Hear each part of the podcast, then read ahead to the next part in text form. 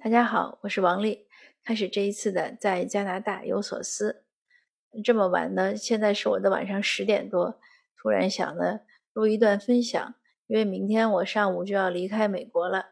这次呢，我来美国探亲有两周的时间，但这两周呢也基本上没有出门，每天都是在房间里工作，和我在温哥华的时候工作强度差不多。大家也知道我在推荐那个国会请愿。所以每天在写文章呀，在微信群里回复呀，各种讨论呀，电话，比如说像我今天从早晨到晚上，基本上就是两件事儿：微信群里回复和不停的打微信电话。因为这个请愿呢发出去之后，有人支持，有人反对，反对的人呢他还喜欢讨论，所以呢就是各种讨论，当然很多是同样的问题。那这一期分享呢？不想再讲这些了。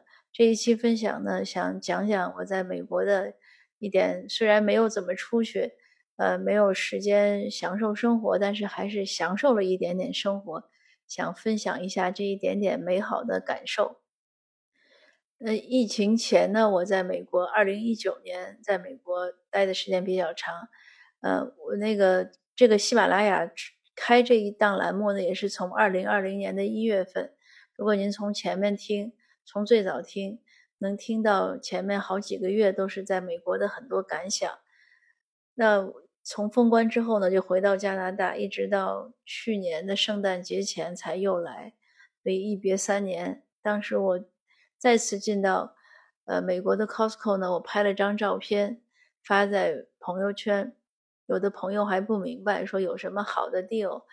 倒不是有好的 deal，因为美国的 Costco 呢和加拿大的很大的区别呢是美国的可以卖酒，所以当我再次回到那个进到那个超市，看到琳琅满目的酒，就让我有强烈的一种意识，一种冲击感，我就忍不住拍了照片，以显示我是故地重游了。我还写我说三年又回到这个这个店了，也有朋友评论说你三年才去一趟 Costco 吗？呃，其实都是没有解读出这个照片中深刻的含义，因为我清楚的记得，三年前当当时的 Trump 那个总统宣布美国进入紧急状态的时候，那一天我是去那个 Costco，然后那一天呢，经历了在北美最长的一次排队，排队的人呢绕着那个 Costco 整个环绕了一圈，结果我还没进去，因为排到我的时候，我想问一下。那个就是他把门都有人，我问一下我要退货从哪儿进，他就让我去那边，然后那边还要排队，结果我两边都都不落好，都没有进去。那这个也是一个过去的回忆了。有的时候觉得三年时光荏苒呀，但是有的时候确实也是有物是人非的感觉。那这一次回来呢，时间也是很短，呃，也没怎么出去玩，可是也仍然去玩了两趟。呃，有一次呢，我又去爬了之前每周都去攀的那个山，那个山呢，大概往返有十 mile。呃，再次去攀岩登，就是也不叫攀了，就是其实是一步步走上去，它也没有多难。但是之前呢，呃，我们每一次去呢，就会有一个登顶的速度会掐下时间。现在发现呢，时间严重的被延长了，说明我的体力下降了。那还有呢，去了一次，呃，中文名字应该叫太浩湖。那个湖呢，应该是在加州隔壁的犹他州，呃，它是两个州交界的地方。那个湖有一个很大的特点，当然它有很多特点。首先它很大，它是一个火山形成、喷发后形成的湖。那当然地质年代也很久远。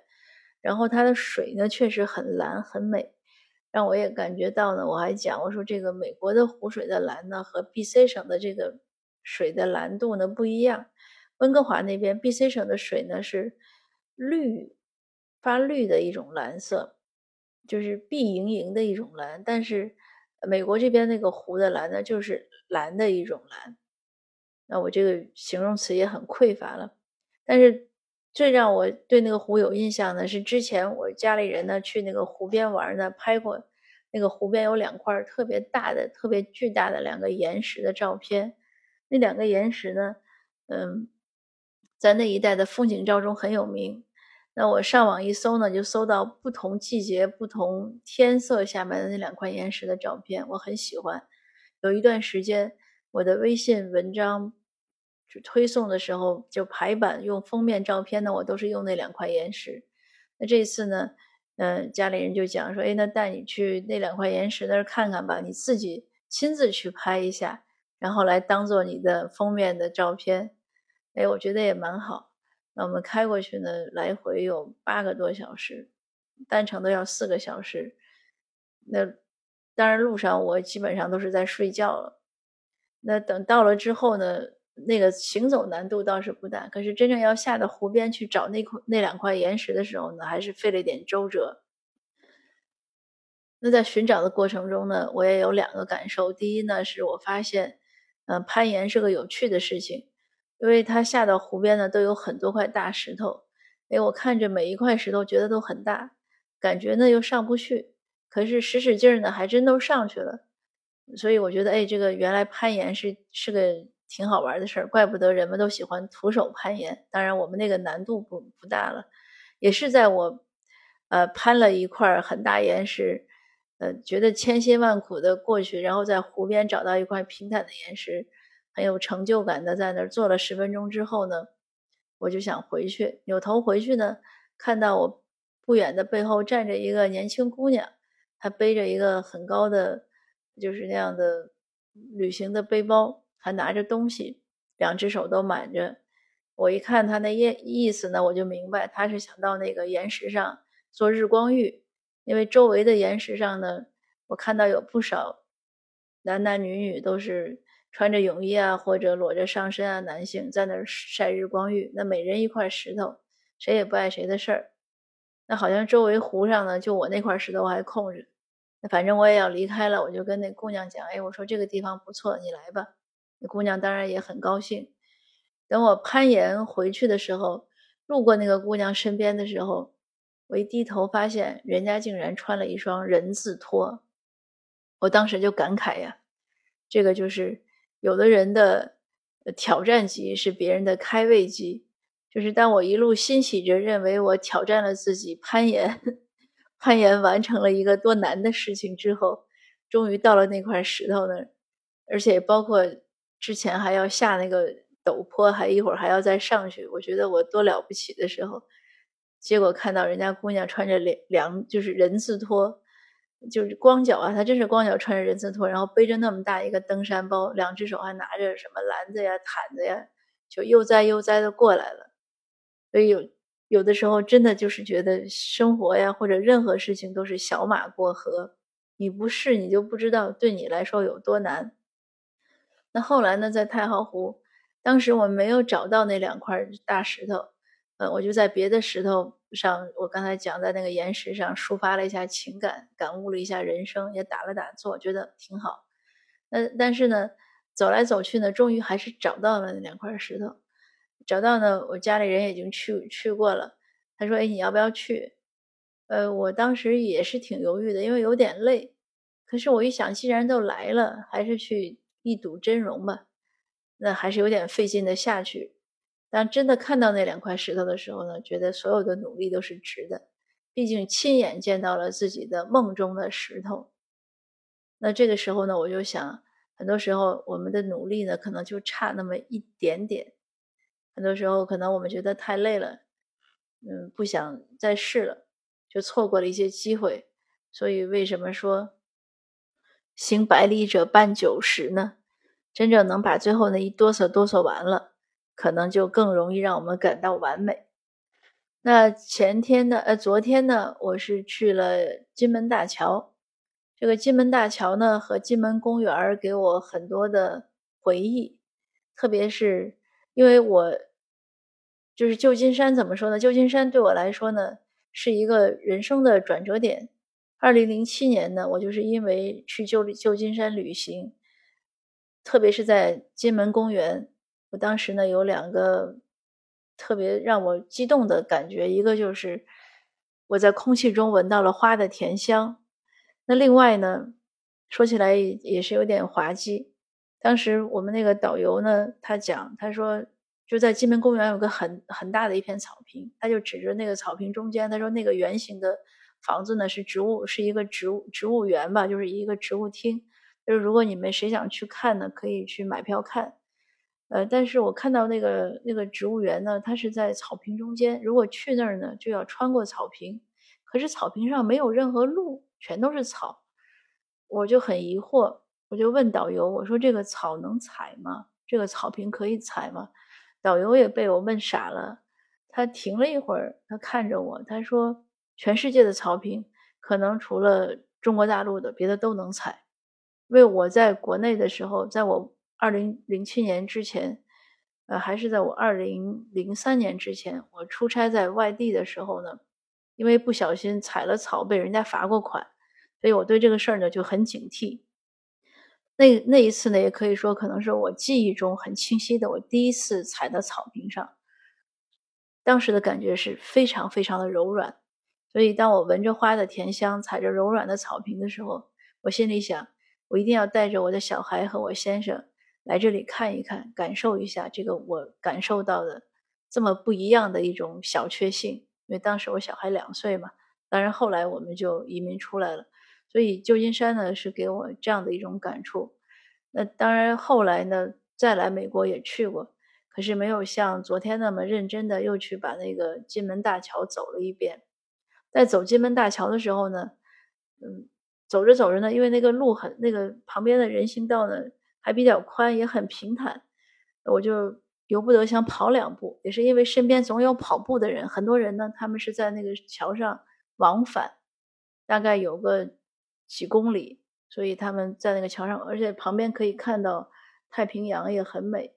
那我呢也跟着他们开始想跑两步，跑了几步之后呢，就跑了一段吧，也不是几步，跑了几一段之后呢，我就觉得有点累。但是就在我刚停下来的时候，我身边呢跑过一个老奶奶，呃，我从她背影看，因为她从我身边跑过去，我看到她呢，她的腿部呢是很健壮，呃，肌肉还是很壮硕。但是你整个看她的身形呢，应该是七十岁以上了，因为或者可能也许八十了，她有点僵硬，而且是总是往一边偏。就是我见过以前有八十岁的老人跑步是那个姿势，而且他跑的其实很慢。我当时感觉就是比我走的快一点。我当时心里还想，哎，我说跑这么慢也在跑，可是看着他一点一点就离我越来越远，哎，我意识到这个什么叫不怕慢就怕站。我就开始跟着他跑，跟着他跑呢，也还行，没有特别累。又跑了一段，快到那个桥顶、桥头的时候呢，我还是觉得挺累的。我就想，哎，我歇两步。可是我这次再停下来之后呢，他就跑远了，我就真的没追上他。等我走到了终点，他已经往回返了。那我一看，那个老奶奶确实年龄也不小了。那看着他呢，我就想起来以前。呃，郭绍刚先生，我采访过郭绍刚先生。郭先生呢，当时我采访他的时候已经八十多岁了。他就说，他说他觉得人生呢是一场长跑，谁能跑到最后呢，谁才是赢家。所以他就主张说，家庭教育不要着急，呃，要让孩子有更多的耐力。那看着那个老奶奶呢，我确实想呢，我和老奶奶的跑步呢就是这样，谁能跑到最后，谁是谁是一个赢家。虽然我以为我跑得比老奶奶快，我又看老奶奶的步伐那么慢，可是人家能坚持。她到了头之后，她折返，她又往回跑，步伐一点都没有慢。虽然她已经很慢了，但是她很有节奏。我确实是感佩良多。我想，哎呀，我要到了老奶奶这个岁数，还能像她这样的跑下来，能跑出这么几公里每天，那也是相当了不起了。那说到这儿呢，就想起今天呢。白天有一位听友给我留言，他讲他小孩呢，呃，现在来加拿大留学是九年级，他又觉得孩子不上进呀，呃，又不会找社会资源呀，呃，学习也不是那么用心，成绩也不好。他问我怎么能激发孩子的内驱力？呃，我觉得这个激怎么激发孩子内驱力呢？这是个挺随缘的事情，尤其隔着这么远，这个挺难说。家长跟孩子说什么，孩子就能励志。更多的还是孩子的日常生活和体验。那这个家长问我呢，是不是应该过来陪读？那我想说呢，如果你能过来陪读呢，当然是更好。不过呢，就是过来陪读呢，也是更多的关心孩子的成长和生活，而不仅仅是关心他的学习成绩或者督促他成长。现在的孩子呢，都很聪明，也很有个性。如果我们总是不停的去督促孩子成长，可能更多的时候呢是拔苗助长，孩子会很反感，他会很警惕。所以我建议那位家长呢，无论是否能过来呢，都先和孩子从朋友做起，多真正的关爱他的成长、他的感受，而不是他的成绩和他的进步。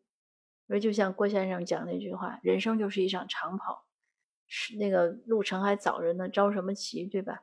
年轻的时候或者小的时候，更多的是给他打好基础，让他有感受到更多的爱和支持。这样呢，他成长起来的动力呢才会足。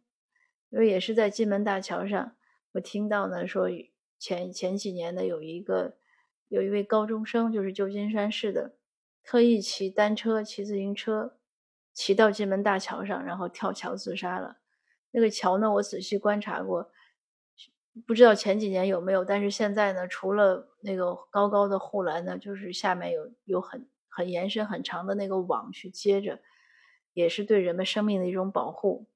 但是当我听到这个故事的时候呢，我心里还是很难过。我想，多么美好的生命啊！这么年轻的生命，他是受了多大的压力，他才能一路骑车过来，然后从这个桥上跳下去？那如果他的家人或者他的朋友、他的老师，谁能让他少一点压力，多感受到一些支持？他的这个生命其实就会更强壮一些。那现在呢，这种现代的时候，确实是不管什么原因吧，每个人都觉得很有压力，也很容易抑郁。那我想家长呢，也不能怪说现在孩子比以前脆弱了，还是要更多的理理解孩子，给孩子更多真正的支持，而不是急于让他去成长或者看他成长的那个成绩。只要他能一直坚持下去，像我说，像那个老奶奶，不管跑得再慢，她也能跑完全程，而且跑得很开心，对不对？那今天的分享呢，就到这儿。我这个走马观花的美国景点游呢，也和您分享到这儿。呃，希望下一次再来呢，有更多的时间出去玩，更多的时间呢，感受户外生活和感受生活的美好。啊，谢谢您的收听，我们下次见。